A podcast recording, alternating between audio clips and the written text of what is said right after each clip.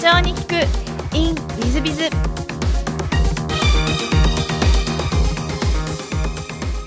えー本日の社長に聞く in with biz は株式会社総研代表取締社長の有吉則弘様でいらっしゃいます。まずは経歴の方をご紹介させていただきます、えー総研グループの代表でいらっしゃいます。1968年北海道生まれ、えー旅行会社就職後、えーお父様のやってる総研様に、えーお戻りになり2004年には総研グループ代表取締社長に就任され、え活躍をしていらっしゃる社長様でいらっしゃいます、え内装等を手掛けられていらっしゃいまして、え有名なところですと某美術館とか某博物館とか何でしょう世界遺産のお寺になるんでしょうか神社になるんでしょうかとか、えまあ名前を言うともうほぼ皆さん知ってるような IT 企業の数々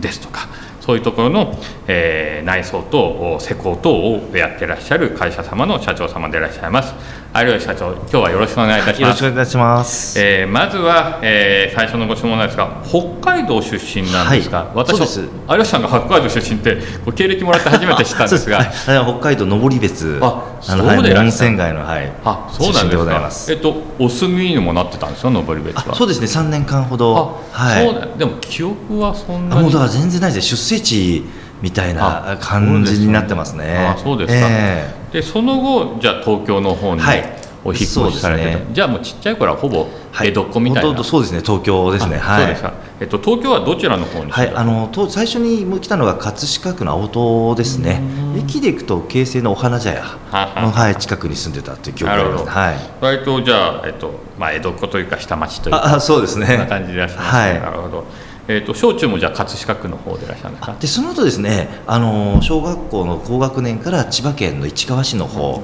にででその後はもうずっと市川なるほど。のはいじゃあもうほぼぼ東京という関東近辺にはいはい東京と千葉のはい。小学校中学校時代はどんなお子さんでいらっしゃったんですか、あそうですね、えっと、私の小学校、中学校で結構、まあ、何でもなんかこうやりたがりじゃないんですけどもこう例えばですね、ピえっと、学生徒会の副会長やったりとか、はい、あとはあの水泳部のキャプテンやったりとかなんかそういうなんか、は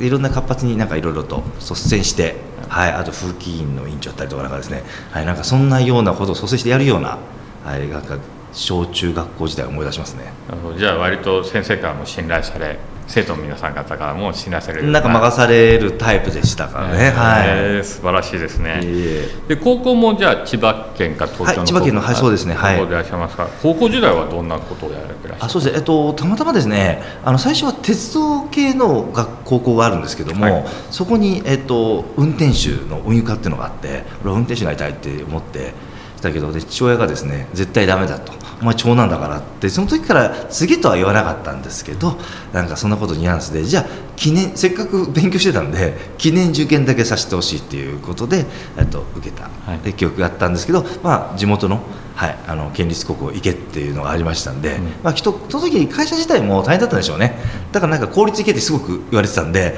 今考えるとそうかと思ったんですけどということで地元の公立高校受けて受験したっていうのが、なるほど、そうですね。はい。あの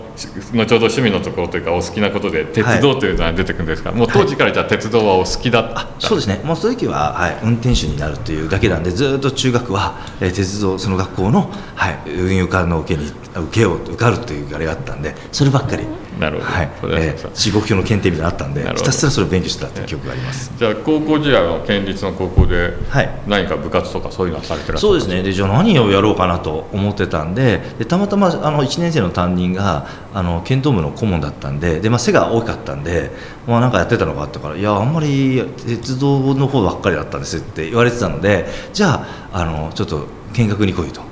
いうことがもうそのままなし崩しですね。剣道ですか？もう剣道です。はい。あのちょっとずいぶんあのなんか水泳鉄道剣道とずいぶん変わってらっしゃるような感じがするんですが、3年間じゃあ剣道のまああの厳しい高校でいらっしゃったんですか？あそうですね、あのー国士舘大学の出身の先生だったんで、まあ、本当に厳しくですね、でまだ卒業して、えー、と4、5年目ぐらい経ったので、まあ、熱い先生でもうあのひどい目にあった記憶しか僕には、はい、いないですね。まさに高校の体育会系のあ学部みたいなあまだピークの時ですね。そうですね。なるほど。えっ、とその後大学にご進学だと思ったねはい大学はどちらで？はい、であのやっぱり顧問の先生のご縁から、ははいいそのまま剣道関係の方に進ませていたあだいて。そうでいらっしゃいます、ね。あじゃあもう大学でも剣道ですかあそうですねはいずっと剣道ばっかりやってたあじゃあ本当に体育会って感じでいらっしゃるんですねそうですねはい、そうでいらっしゃいますかでその後旅行会社にご就職というふうにお聞きしてるんですけども何か旅行会社を当時選ばれた理由というのはあられたんですか、結局ですねあの鉄道関係だったんで旅が好きでしたので、結構あのいろいろと当時青春18切符ってね、はい。あのありましたのでそれで全国行ってたので、まあ、じゃあ旅旅行会社だったらいいだろうということで,、はい、であの近畿日本ツーリストさんの、はい、あちらの方に、あ金鶴さんですね。はい、就職をさせていただいたという形ですね。なるほど。お父さんはその時は反対はされなかったんですか？えっとまあ、修行させてほしいっていう言い方をしてたんで、はい、最初違うとこもぐあの取引先の方をいろいろと話をつけてたらしいんですけどそれぐらいそれはいいっつって。まあいろんな言葉説明してなんか同業界覚えてもさって話だから。なんかお父様の思いを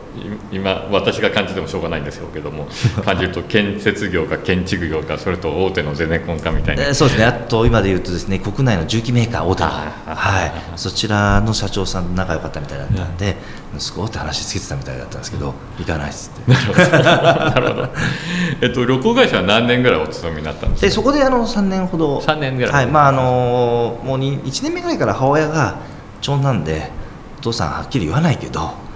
継いであげてっていうのはずっと言われてたのはあったんで。あそうだ。はい。もうしょうがないなって。これ以上いてもで楽しいし仕事はもう楽しくてしょうがなかったんで休みはね出張で天ツアーコンダクターの仕事メインでしたからほとんどね休みなかったですけどでも楽しかったんでなるほど。あこのままじゃやめられなくなるなというのがあったので。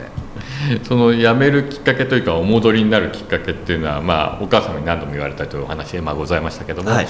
えーなんかここぞっていうのがあったんですか？はい。あのーまあ、当時からですね学生時代から今の家内とずっと付き合っててじゃあそろそろまあ結婚もその日にしようかなと思って挨拶に行ったんですね。そしたらですねあの、まあ、田舎の方なんであのお父そのお父さんもあの長男の方で家業を継いでる方だったんで家業を継がない人間俺は信用しないと。だから顔で直せって言ってええー、っていう話になってでねじゃあはいあのまあそう一番のポイントはそこだったんですけどね。でその場で回答しろって言われて諦めんのがあの家業を継ぐああじゃあその父に戻って家業を継がせていただきます。ですぐ辞めろっつって会社をつってはいっつっていうようなのもありました。なるほど、はい。お父様お母様は大変喜ばれたんじゃないですかまあそうですね。はい。あのその義理のお父さんの一言には なんか喜んではいましたけどね、ええ。なるほど。当初戻られた後は、えっと、どんなお仕事を当初はそうですね。あのそういう面ではえっと指導が厳しい父だったんで、まあ、一からということであと営業の方をやってほしいっていうので新規事業ですね。新規開拓ですね。父が新規事業今やった企業だけじゃなくて一本調子だったんでそこだけで、そこで9割ぐらいの企業取引だったんで何かあったらまだ何か起きたらまずいだろうっていうことでどっか新規開拓をしてくれっていうことで新規の方をひたすら。なるほどはいそうでい。らっしゃいました当時の授業は今の授業とはそんなには変わらない。あ一緒ですね、はい。オフィス内装を中心とした、なるほどなるほど。はい、インテリア空間の、はい仕事をしてました。えっと、お次になるタイミングっていうのは何年後ぐらいになられたそうですね、えー、とその業界にいてですね、まあえー、と私が35歳のうん時にですね、まあちまあ、経営者で体調悪かったなとは見受けられてたんですけどなかなか病院行かず。でこれいい加減に行った方がいいよということで検査入院をした時に、まあ、あの余命3ヶ月っていうことを言われてででやっぱその後入院に99日後に亡くなったんでそこからもう突然バトンタッチ、まさに晴天の霹靂みたいな。なるほどはい。じゃあ総研さんに入ってもう10年経たないぐらいそんな感じですね。8年か9年ぐらいでお次になられる。もうちょっと後かなと思ってたんですけど。なるほど。はい。えっと、その事業承継の時になんか苦労とかはされなかったんですか？いやえっとですねほんとバトンってあとですね、まあ、父にあの「あんた亡くなるから引き継ぎしろ」って言えないじゃないですか、まあ、先生はね引き継ぎしろとは言われあのいろいろとされた方がいいんじゃないですかって言われたんですけどいや言えないでしょう亡くなるっていうことっていうことで結局何も言わないまま、ね、99日後に亡くなった日に各先生方、えっと、顧問のですね弁護士の方とか税理士の先生とかあのお世話になってる方々にで僕役員もやってなかったんで営業課長だったんでとりあえずそのぐらいしか知らなかったんでで連絡をしたら弁護士の、先生が「ちょっと先にね言わなきゃいけないことがあるんだよね」って言って「えっ?」て言ってとりあえず今日えまだ亡くなって数時間しか経ってないけどとりあえずすぐ会ってほしいっていうことで会って説明するってやった時にあの実はねって話になったところで、まあ、あの父にはあの他の兄弟お姉さんあなたにお姉さんがいるよっていうことでえ本当ですかっていう方からですね、まあ、いろいろと、はい、あの株主とか相続問題で約3回忌までは、えー、相当な,、はい、なんか話し合いが何回もあの大騒ぎになってしまったっていうことありますね。なるほど。えっ、ー、とご兄弟を知らないご兄弟がいらっしゃったってええ姉さんいるのって 二人もっていう形で。あ二人もいらっしゃいましたね。はいはい。そうでいらっしゃいますか。そうですか。えっ、ー、と業績の方は当時はよろしかったんですか？えっとですねやっぱりあのバブル期過ぎたあたりでしたからあの緩やかな下降線。のような状況のところでしたですね。なるほど。その、えっとまあ会社の方のお次になるも社長さんはそれぐらいのしっかりしたあのお父様でいらっしゃると急に有吉さんが社長というと、はい、その部下の方たちとか反発とかそういうのはなかったんですか？あそうですね。ただまああの2代目の状況の中で、まあ、あといないでしょう。あとちょうどですねその1年ぐらい前にえーと、創業者の先代あの父とあと兄弟が、まあ、またあのお家騒動がありまして、で全員いなくなっちゃったんですね、うん、であともうじゃあもう息子しかいないだろうというようなタイミングでもあったのは確かですね、うん、だから親戚一同兄弟みんないなくなっちゃったんで。別会社を作って。でそれがさっき言った緩やかな下降線なるほど。になってたっていうのもあったんですけどね。なんかあの、ね、お聞きしてるとあの有吉社長楽しそうにお話しされてらっしゃるんですすごい大変だったんじゃないかというそうですね、えっと、実質は今日そのね親戚たちでおじさんたちやってましたから、うん、それは客取られるだろうしっていうのはありましたね。それで今言った一本唯一の父のつながってる取引先しか残ってないっていうのもありましたね。なるほど。じゃあ定石内ちょっと大変。ただまあ親戚の方は残ってらっしゃらなかったんですっと受けそこだけそうですねそこだけはもう息子しかいない、まあ、金融機関民バンクさんもそうですけどもう息子さんでしょっていうような状態でしたね、で番頭さんももう現場だけが得意だったんで、まあ、とあんまり正直経営者向きじゃないよねっていうことはまあ周知も分かってたんで、まあもう継ぐしかないでしょうっていうようななるほど、はい。これはなもう押し出されるような形ですね。なるほど、はい。えっと、お次になった後その後、まあ超有名 IT 企業たちやたちや、えー、美術館博物館などまあまあ有名な世界遺産とかにどんどんどんどんこう、えー、入ってらっしゃってこう施工されてらっしゃるんですが、はい、なんかその辺がこう会社として改革がうまくいったとかそういうことはあられたんですか？そうですね。でその後亡くなったのがですねあの2004年の8月でしたのででその後ですね、まあ、やっぱり亡くなってみんなでこのままだとまずいよねということで必死に何かこと仕事のさっき言ったやっていこうというところの中で、まあ、おかげさまで V 字回復中にですねあの2008年のあのリーマンショック。で僕ねやっぱあれが契機で急に戻ったから、まあ、勝手に僕もですねあ、まあ、俺は天才だと。勝手な勘違いなんですね。のにもう5年6年2005年6年7年急になったじゃないですか、なんだ俺やれるじゃんって。もう30代後半ですよね。もう勘違い野郎になってたんですよね。でそうしたところでの2008年のリーマンショックでまあ急激にこんなに世の中仕事がなくなるのかっていうのは2009年特に僕らの業界は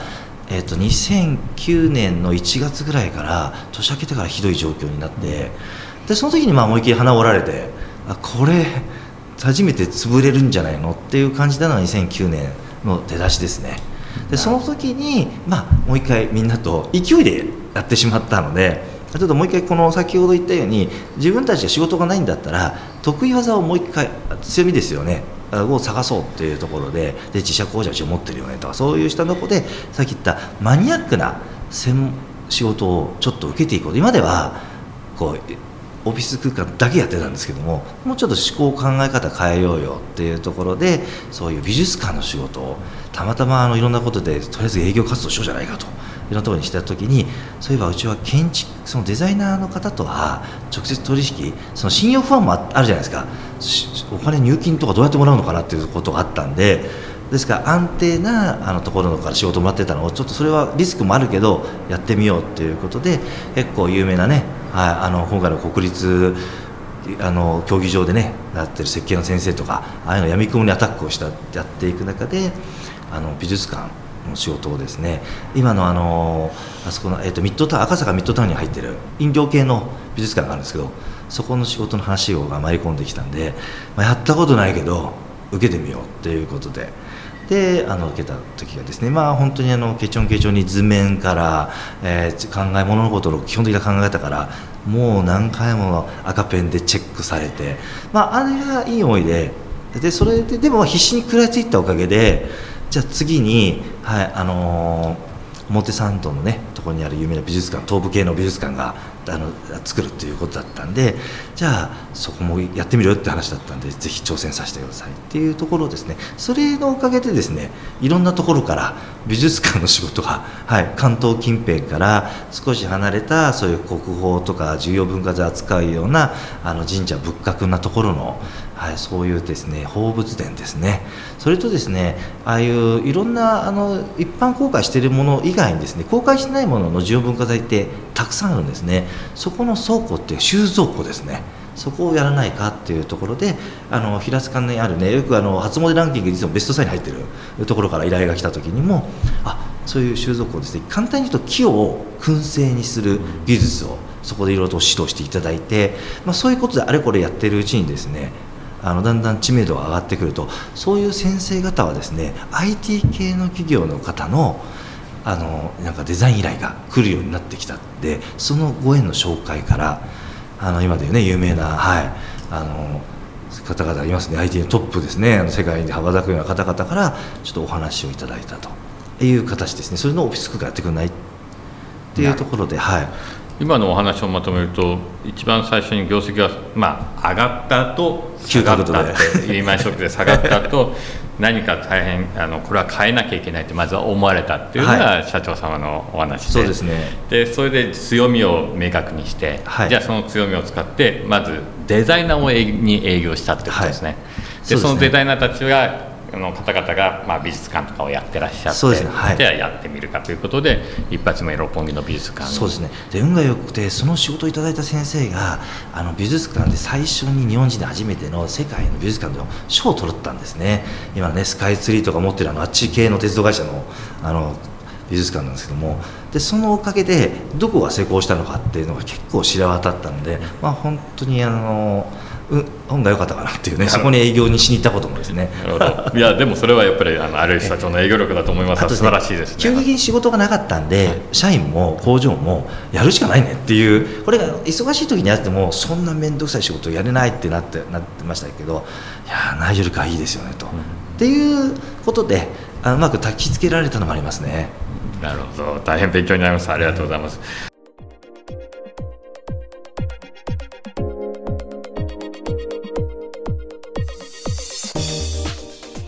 3分コンサルティング。w i z b i z が社長の悩みを解決。本日の3分コンサルティングは Y 社長様ファイナンシャルプランナー従業員3名だそうです。ファイナンシャルプランナーで従業員3名は素晴らしいですね。こんにちは。私は都内でファイナンシャルプランナーをしている Y と申します、えー先日会食で知人の経営者が自費で本の出版を行うことを伺いました。自社のブランドイメージを高めて売上アップを目指すと熱くかかっております。将来出版できたらいいと考えている私でしたが私も出版したいという考えに変わりました。しかし実出版をしたところで本当に本が売れていくのかイメージが強いそれが会社のためになるのか改めて考えております。そこでご相談なのですがこの気持ちが熱いうちに自費でも出版を行うべきなのかそれとも出版社にアプローチをしたり接触を試みて商業出版を目指した方が良いのかアドバイスをいただきたい所存です。よろしくお願いいたします。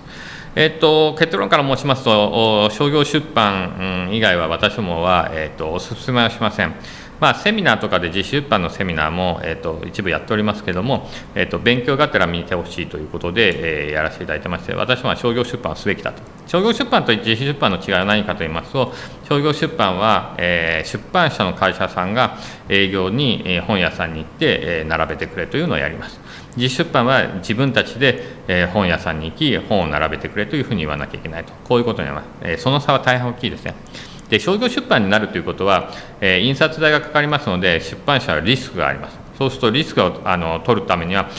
絶対に近いぐらい売れる本じゃなきゃいけません。絶対に売れるっていうのは1万冊は必ず売り売れる本ということになります。そうすると1万冊以上売れる本ってなると、まあ、それなりのベストセラーに近づくということになりますのでそれなりに企画をちゃんと通さなきゃいけないということなのでここが一番大変なところかもしれません。しかしながら、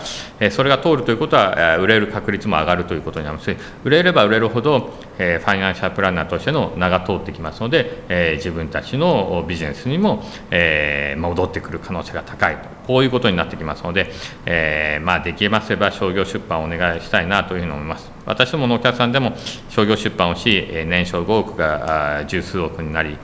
十数億が30億になりと本を出すために年商が倍々になるようなお客様いらっしゃいます、えー、ぜひともですねそういうお客様のように商業出版をし成功していっていただければなというふうに思っております、えー、本日の3分コンサルティングはここまで。また来週。